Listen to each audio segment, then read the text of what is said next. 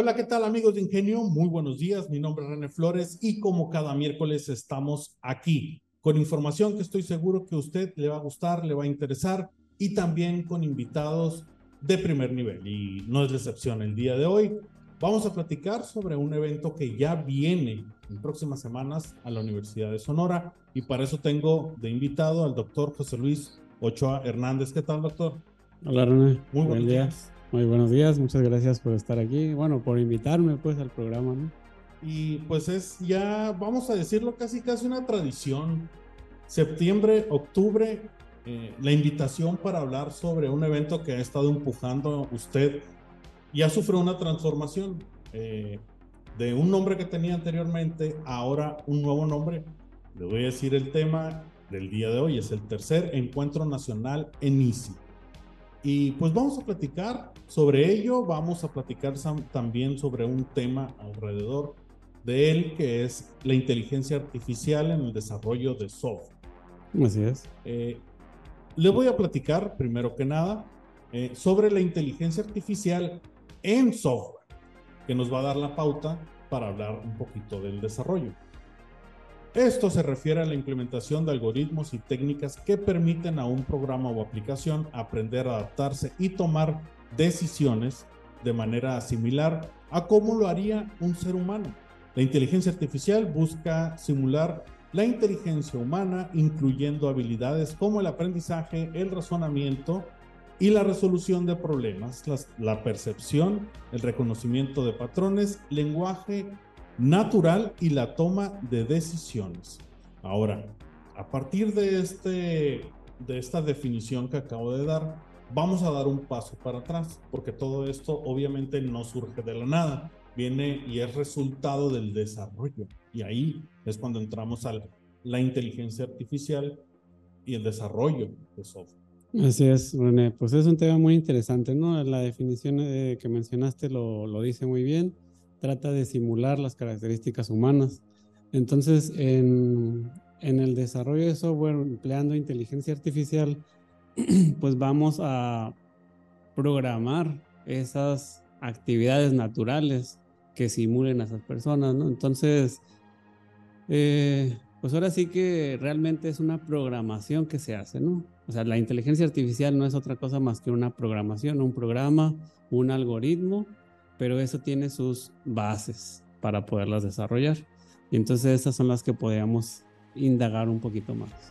Muy bien, eh, ahora vamos a ir repasando algunos aspectos eh, del desarrollo del software. Eh, vamos a empezar con redes neuronales. Si nos puede platicar qué es y pues algunos ejemplos Bien, pues mira, las redes neuronales son parte de los algoritmos que se han ido creando. Ahora sí que para ser un poquito más inteligente el software. Las redes neuronales, pues vamos a decirlo así, son pequeños elementos que funcionan similar a un cerebro.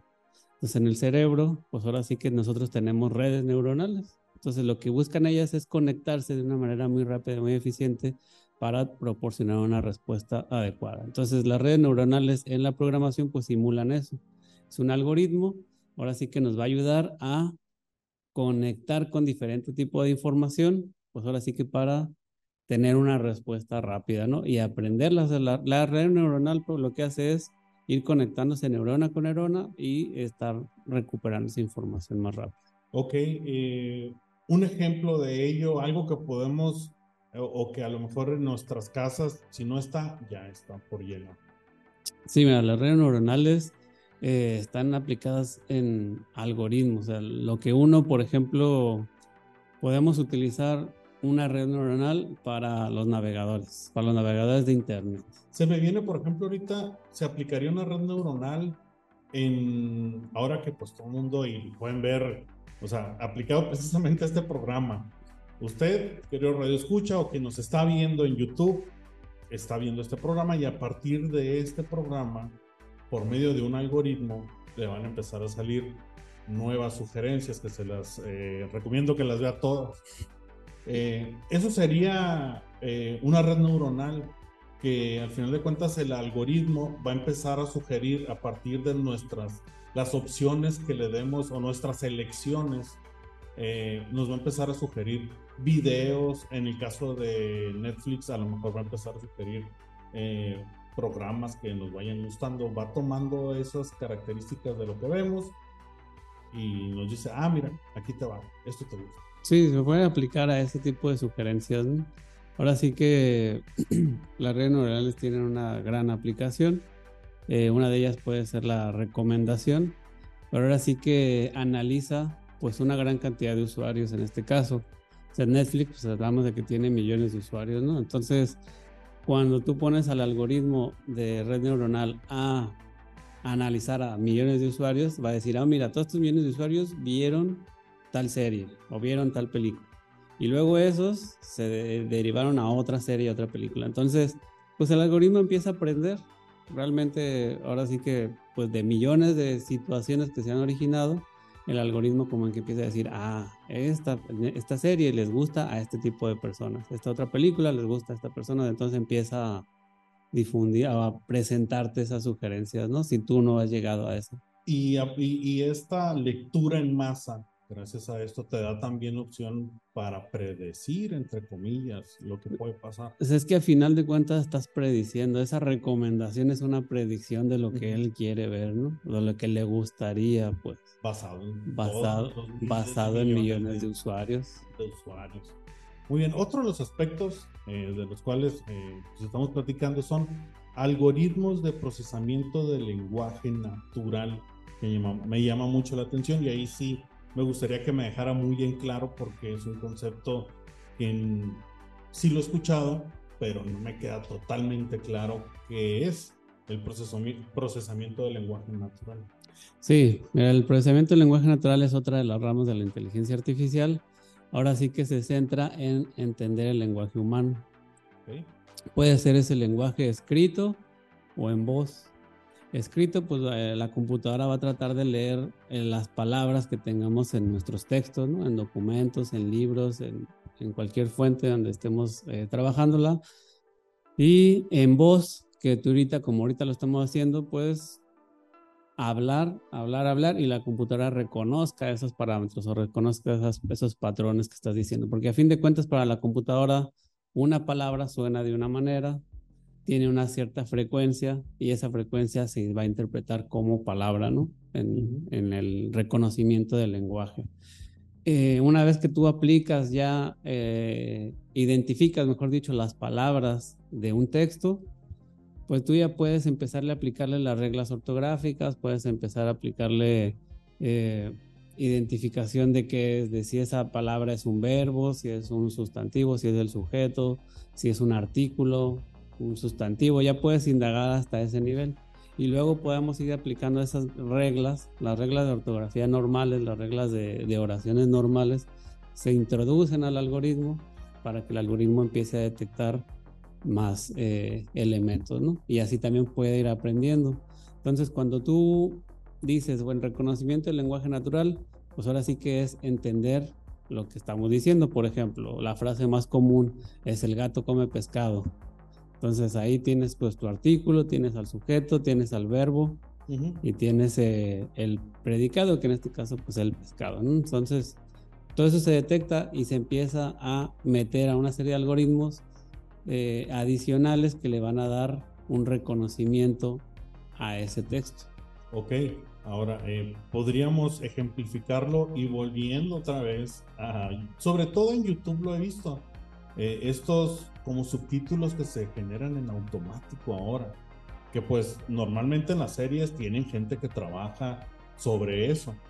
Pero creo que de unos dos años para acá, YouTube, tú subes un video y aunque no le metas nada, ni una información sobre un subtítulo, le pones la opción de subtítulos y te medio genera ya algo entendible. Así es. Podríamos tomar eso como ejemplo. Podrías tener, tomar eso como ejemplo. Y lo más común ahora, pues ya son los dispositivos. O sea, tú le hablas a los dispositivos. Alexa, Siri. Exactamente, esos son otros ejemplos del reconocimiento del lenguaje natural mediante el habla. Muy bien. Ahora, eh, otro de los aspectos importantes dentro de la inteligencia artificial eh, y el desarrollo del software en ella es los sistemas de tomas de decisiones. Eh, ¿Sí nos podría dejar en claro qué es esto? Porque no, hay veces que puedo pensar que este sistema toma la decisión por ella misma o nos va a asistir a nosotros para tomar la decisión. ¿Cuál de los casos es? Pues mira, ahora en cuestiones militares, eso es lo que está pasando. Ya hay robots, vamos a decirlo así, que ya están tomando sus propias decisiones. Entonces ya la inteligencia artificial ya está, vamos a decirlo así, está, pues bueno, no realmente no la inteligencia, sino los propios programadores ya están dándole esa capacidad de decisión para que sea autónoma su decisión, ¿no?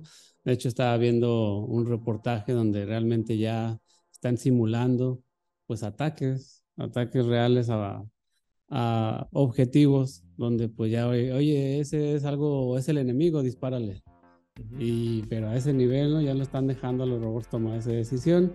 Eh, pero bueno, todavía no se ha aplicado de manera real, pero lo están probando, ¿no? Entonces ya se está... de cuentas es un futuro en el cual creo, creo que va a llegar porque va a llegar. Así es, sí, están hablando en, esa, en ese reportaje, pues hablaban de realmente cuáles son los beneficios de realmente de estar tomando esas decisiones, ¿no? De que ya no necesitas a una persona para que el, el dron en este caso pueda dispararle a alguien, ¿no? O sea, si, mientras siempre y cuando haya identificado que es el enemigo, ya de veras, ¿no? O sea, pero todavía hay mucho, mucho por llegar a eso. Esa decisión se va a tomar a partir de un vas a alimentar esa inteligencia artificial y creo que es bastante peligroso esa alimentación, qué le vas a dar de comer a esa inteligencia artificial, porque vamos a ponernos en, si le das de comer puro dato de una persona con rasgos eh, asiáticos o latinos, pues es lo único que va,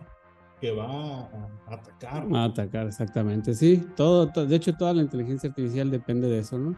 Para tomar una buena decisión, los sistemas de decisiones, pues así que se basan en datos, en muchos datos que tienen que estar eh, pues alimentados o probados para que realmente se tome una buena decisión.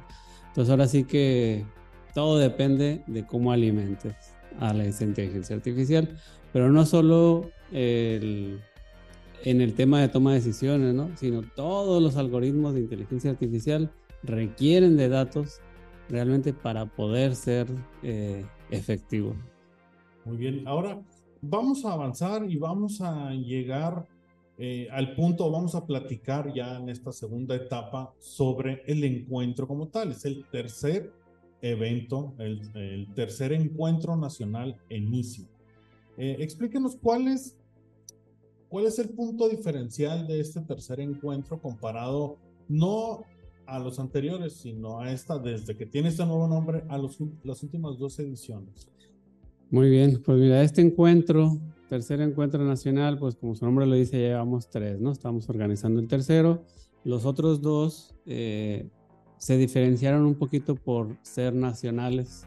De hecho, hemos tenido presencia internacional, porque ya hemos tenido conferencias de manera internacional, eh, donde trabajamos con empresas y, e invitamos, mejor dicho, a las universidades a que pues, sean asistentes de estas conferencias, ¿no? La diferencia principal de este tercer encuentro es que ahora las universidades van a ser participantes como tal, es decir, ellos mismos van a estar dentro de la organización y ellos mismos en sus sedes, vamos a hablar por ejemplo de la Universidad de Morelia o la Universidad de, Autónoma, eh, del, de Baja California, eh, ellos van a impartir sus conferencias desde su universidad pues facilitando un poquito el acceso a todos los estudiantes de ellos. Entonces nosotros vamos a retransmitir esas conferencias a través de nuestras redes sociales y a través de nuestro auditorio aquí en manera local, en, Sonora. Y ese es el principal diferenciador que vamos a tener este año. Entonces las universidades van a ser sedes, van a ser sedes del encuentro nacional y pues estamos colaborando para que todo suceda. O sea, ya pasan de ser simples espectadores a estar ya dentro de... A estar involucrados y hacer sedes, ¿no? Lo que queremos es que realmente, pues no simplemente se conecten, ¿no? O sea, entonces que los alumnos realmente lo vivan, entonces lo vivan en su universidad, porque pues quieras o no, sigue siendo un poquito costoso pues desplazarse a otra ciudad a asistir a un evento, ¿no? Entonces la tecnología nos está brindando esa facilidad, pues hay que aprovecharla y, sean sedes y sean parte. Muy bien, ahora, eh, importante, ¿cuándo va a ser? Y eh, que me imagino que todavía está en construcción el programa, pero si nos puede comentar de algunos de los invitados que van a tener. Sí, claro que sí. Particularmente este año mm, ha sido difícil encontrar los participantes porque se ha complicado el año. Sinceramente, tenemos una gran cantidad de trabajo entre las universidades y las empresas. Se ha complicado un poquito los eventos, pero bueno, tenemos eh, bastantes ya confirmados por ejemplo, tenemos a, no sé si ha escuchado a, la tarjeta SPIN de Oxo. Pues bueno, va a venir uno de los desarrolladores de esa tecnología, ¿no? de ese software, va a venir a este, a este encuentro y nos va a platicar un poquito de todo lo que se tiene que tomar en cuenta de manera en infraestructura para que SPIN funcione. ¿Sí? Ok, bastante interesante porque al final de cuentas pues es una tarjeta que ya tiene, o sea, que funciona como una tarjeta convencional, pero también es un tipo banca electrónica. Banca electrónica, monedero electrónico, y a fin de cuentas, pues tiene sus beneficios, ¿no?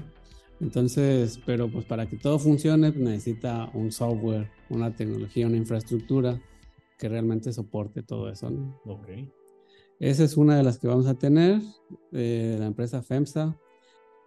Bueno, otra de las empresas que van a participar con nosotros es una empresa llamada Inatus. Ellos son de Monterrey, Nuevo León, y pues tienen un área de desarrollo de software y el desarrollo web. Entonces, ahora sí que pues, nos van a platicar un poquito de sus experiencias y vivencias de cómo han estado eh, solucionando sus problemas y sus fuertes, a fin de cuentas, para darle un servicio de calidad a la gente. ¿no? Sí, eh, eh, hay que como, o a mí me da la impresión de que últimamente el Internet se ha vuelto, a diferencia de los 90s y los 80s, donde pensábamos Internet, páginas web, eh, ahora es Internet, redes sociales. Eh, y como que ha quedado un poquito desplazado, pero eh, no es el caso, porque aún así muchas empresas, el tener una página web es, básico, es básico. Es un imagínense que eh, dentro de esa empresa hay un formulario en el cual pues hay que llenar para obtener X datos con los cuales se van a trabajar.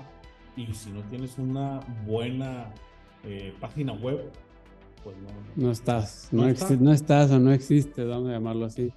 Así es eh, de hecho sí como mencionas bien las redes sociales ahorita son el principal consumo de internet a nivel México Estamos hablando del 80, 80 87% de consumo en redes sociales. Ese es el principal objetivo en estudios que hace la, el organismo de, de, Internet, no recuerdo bien el nombre, pero el, el, el, que, el que mide el uso del Internet en México. Entonces, eh, pues sí, ya más abajo, ya más abajo sí están lo que son las páginas web, formularios, etcétera, ¿no? Pero aún así, tú cuando entras a Internet, ¿qué buscas? Pues realmente buscas páginas web, ¿no? Ya cuando estás buscando algún negocio, cuando estás buscando algún servicio, pues lo que quieres es realmente una página web donde vas a tener toda la información. Exacto. ¿Otro de los confirmados? Sí, mira, vamos a tener eh, Intercaupa. es, un nombre finlandés, me comentó el empresario. Ok. Entonces, una empresa internacional. Una empresa eh, de momento nacional, el nombre es el que es diferente, pues es finlandés, tiene sus orígenes finlandeses, pero es una él, no va a venir como empresa, él va a venir como usuario, como cliente de las empresas de desarrollo de software, oh. porque me comentó que ha tenido diferentes y diversas dificultades con las empresas de desarrollo de software, porque como que no entienden lo que él quiere como cliente. Y ese es uno de los principales temas en el desarrollo de software, que todo mundo batalla. Entonces, él va a venirnos a hablar un poquito de todas sus experiencias, de por qué las empresas no los entienden. Y ahora sí que pues va a exponer su punto de vista. Desde el punto de vista del usuario. Del usuario. Ok, y me llama la atención y me recuerda mucho, eh, pues en, en, la preparatoria, que yo también estudié programación, y uno de los el aspecto casi número uno es el desarrollo de software, pero hecho, eh, se la palabra, pero hecho a la medida, hecho a la medida. Y se hace mucho énfasis en que hay que hacer un, o sea, no es un, hey, hola, ¿cómo estás? ¿Qué quieres? No, es un estudio detallado de lo que necesita, no lo que quiere, porque una cosa es lo que el usuario visualiza, piensa, visualiza. Y que él necesita, ah, yo necesito esto, esto, esto, pero tú como programador y desarrollador tienes que llegar y saber identificar lo que él ni siquiera se ha dado cuenta que necesita. Exactamente, tiene que interpretar lo que él habla con sus palabras para decir, ah, lo que tú necesitas es esto, ¿no? Entonces es una parte complicada, una parte difícil, eh, pero se puede, ¿no? De hecho, intercalando un poquito con el tema que estábamos viendo de inteligencia artificial, también la inteligencia artificial se está metiendo en ese con el procesamiento del lenguaje natural. Ahora sí que para tratar de identificar esas necesidades y mostrártelas y decirte, mira, esto es lo que quiere el cliente. Bien, bien. Eh, ahora, antes de, no quiero que se me pasen, antes de seguir avanzando con invitados, vámonos con el qué, cómo, cuándo, dónde. El qué, pues es el, como lo repito, querido que escuchas, el tercer encuentro nacional en ICI. ¿Cómo se va a realizar? Va a ser entonces híbrido. Va a ser híbrido, donde vamos a tener conferencias eh, a nivel presencial en las diferentes sedes que estamos organizando, que en este caso te los voy a mencionar muy rápido. Es la Universidad de Sonora, campus eh, Hermosillo. Es la Universidad de Sonora en Navojoa. Bueno, no, perdón, es la Universidad Estatal de Sonora. la, UES. en Navojoa. Tenemos a la Universidad de Morelia, a la Universidad Autónoma del Estado de Hidalgo y a la Universidad de Baja California. Muy bien. ¿Esto se va a realizar qué días? Así es, van a ser el día 10, 11 y 12 de octubre, que son martes, miércoles y jueves. Y eh, pues ahora sí que con esa presencia en esas sedes y cuando no estemos en las sedes, pues vamos a poderlo ver retransmitido en modo virtual a través de las redes sociales, en este caso Facebook es el que vamos a utilizar. Eh, podemos ya hablar del sitio para la información y qué red social, cómo pueden encontrar. Si ellos dicen, ¿sabes qué me interesa? Desde una vez quiero darle me gusta, le quiero dar seguir ya. Sí, la red social es, en, la página es www.encuentronacionaleasy.com. ok. Sí, esa es la página principal donde pues ahora sí que van a poder acceder. Y el Facebook es, lleva el mismo nombre, el, el, Encuentro Nacional en ICI. Así lo pueden buscar en, en, Facebook. En cuanto al dónde, pues bueno, esos son, esa es la página, el Facebook y pues presencialmente aquí en el auditorio. En el auditorio Gustavo, Figueroa. Aquí en el Departamento de Ingeniería Industrial en, en la Universidad de Sonora, en el campus eh, Hermosillo.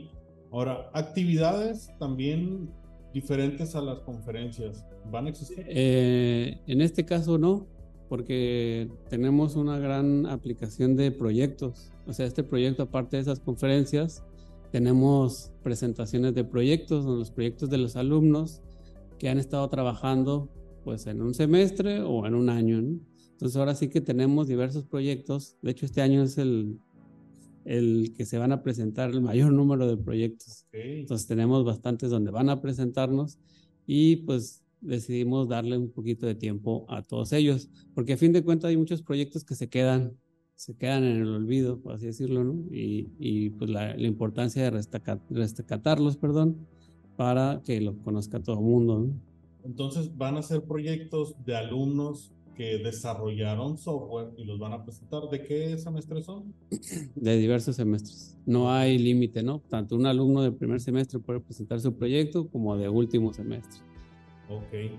Bueno, entonces, eh, pues bueno, doctor, se nos está acabando el tiempo y no sé si le gustaría agregar algo. Sí, quiero agregar que es un evento gratuito para todo el mundo, en todas las, las universidades. Lo único que sí pedimos es que entren a la página web del encuentro nacional para eh, registrarse.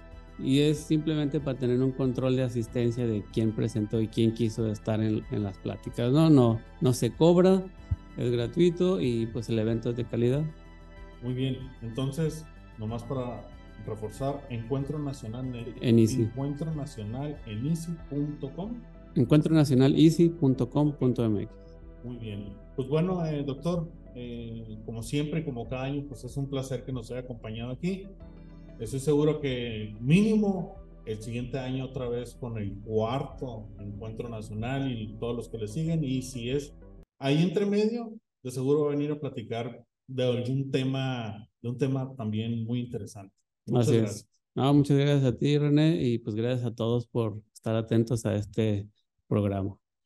Muy bien, queridos redescuchas, así como llegamos al final de esta edición de Ingenio, no olviden darle like si nos están escuchando eh, a través de Spotify, también esta versión que está en video a través de YouTube. Mi nombre es René Flores y nos vemos el siguiente miércoles con más información. Hasta la próxima.